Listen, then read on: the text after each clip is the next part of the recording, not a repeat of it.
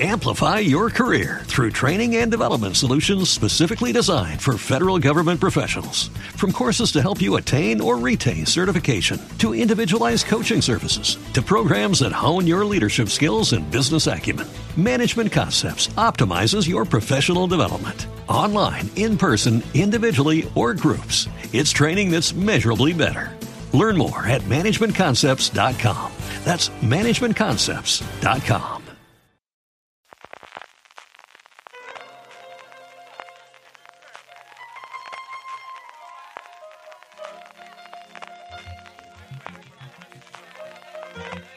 Estás escuchando Fuera de Series con CJ Navas.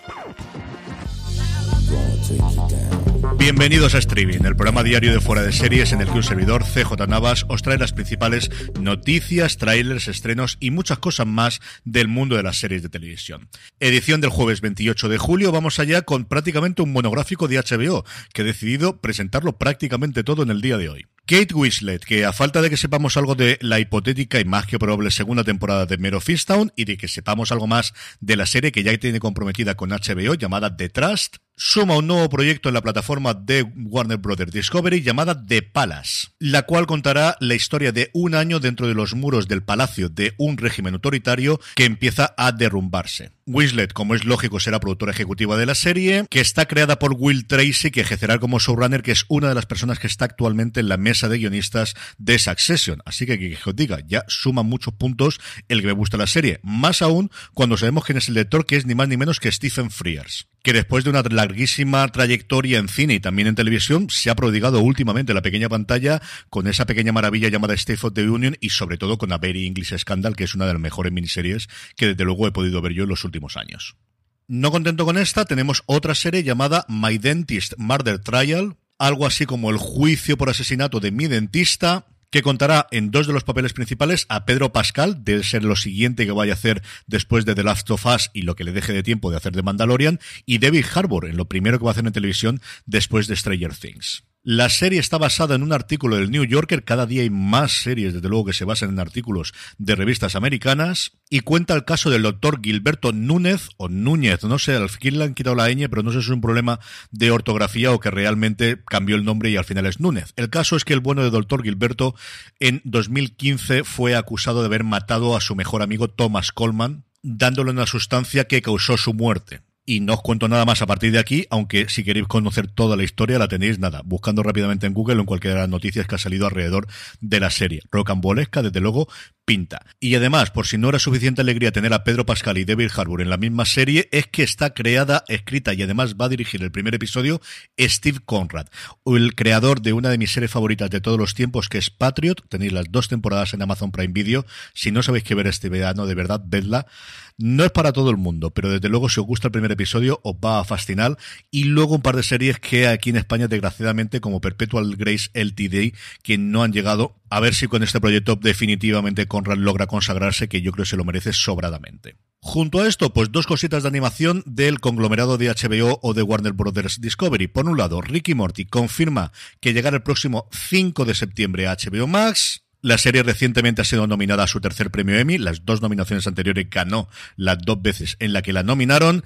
Y a estas alturas, ¿qué os voy decir de Ricky Morty que no sepáis? Así que nada, apuntar en vuestras agendas. El próximo 5 de septiembre llega a HBO Max. Y un poquito antes, el 1 de agosto, en este caso a TNT Now, que todavía la tiene en la emisión inicial, Robot Chicken, esta alocada serie de stop motion, animación y un poquito de todo en el que hacen esas absolutas locuras. Como os digo, llegará a TNT Now su décima temporada ya, llegará el 1 de agosto, incluido su episodio 200 que se emitirá dentro de esta tanda. Y por último, para los aficionados de las series europeas, Sundance TV anuncia que el próximo 11 de agosto nos traerá la serie italiana de ocho episodios para siempre. Un drama íntimo, emocionante y desgarrador que profundiza en una relación sentimental que se desmorona tras 11 años de matrimonio y un hijo en común.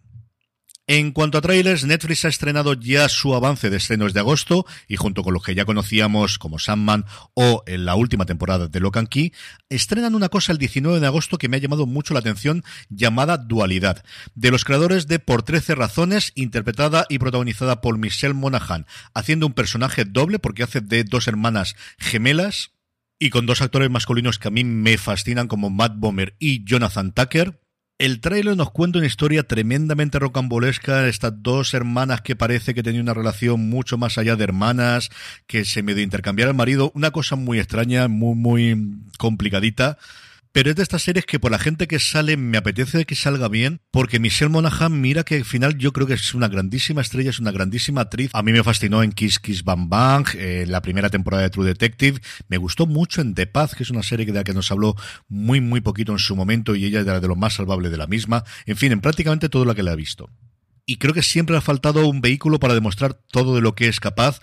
Aquí, que además lo puedo hacer por partida doble con las dos hermanas, a ver si realmente esto es así. La serie en su versión original se llama Ecos, aquí como os comentaba en España. Se llama Dualidad y se estrena el 19 de agosto. Y por otro lado, Apple TV Plus ya ha presentado el tráiler de la nueva serie de comedia negra de Sharon Horgan, que definitivamente en España se va a llamar Hermanas hasta la muerte. El trailer de verdad es que nos sirve para conocer un poquito más de cuál es la trama, porque lo que nos contaban era una muerte y yo había entendido siempre que era el fallecimiento del padre el que unía a las hermanas Garvey y no, no es así. Es la muerte del marido de una de las hermanas la que hace que todas se junten porque parece que una o todas el resto de las hermanas son las que han acabado con la vida de este hombre. La verdad es que el tráiler está muy bien, vedlo si no lo habéis hecho hasta ahora. Diez episodios, se estrenarán los dos primeros el viernes 19 de agosto. Es el primer proyecto de Horgan que firmó un acuerdo de exclusividad con Apple TV Plus. La serie, como os decía, finalmente en España se llamará Hermanas hasta la muerte, en versión original Bad Sisters, Malas Hermanas. En estrenos, solo uno, pero ¿qué estreno? Por fin llega a España la cuarta temporada de Lo que hacemos en las sombras.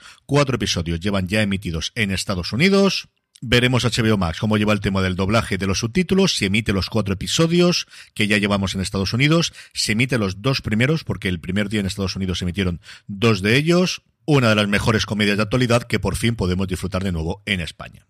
Y por último, la buena noticia del día es que ABC proyecta un especial sobre la vida y obra de Norman Lear para septiembre para celebrar su centésimo cumpleaños. Y es que el bueno de Norman hace un día cumplió ya 100 años y está vivito coleando y produciendo como lleva haciendo más de 70 Las primeras entradas que tiene su IMDB, que eran pues lo que se estilaba entonces horas de comedia y de variedades, datan de 1950. Así que feliz cumpleaños Norman Lear. El especial se emitirá en Estados Unidos el 22 de septiembre en ABC, a ver si aquí nos lo trae Disney Plus. Con esto terminamos por hoy, volvemos mañana para despedir la semana. Gracias por estar ahí, recordad, tened muchísimo cuidado y fuera.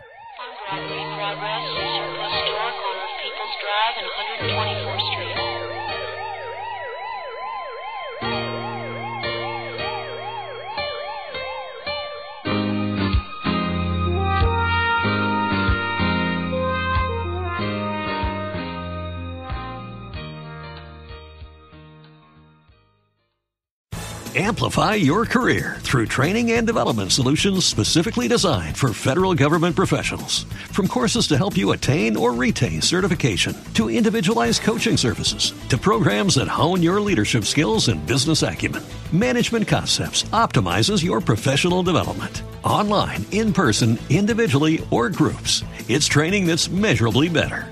Learn more at managementconcepts.com. That's managementconcepts.com.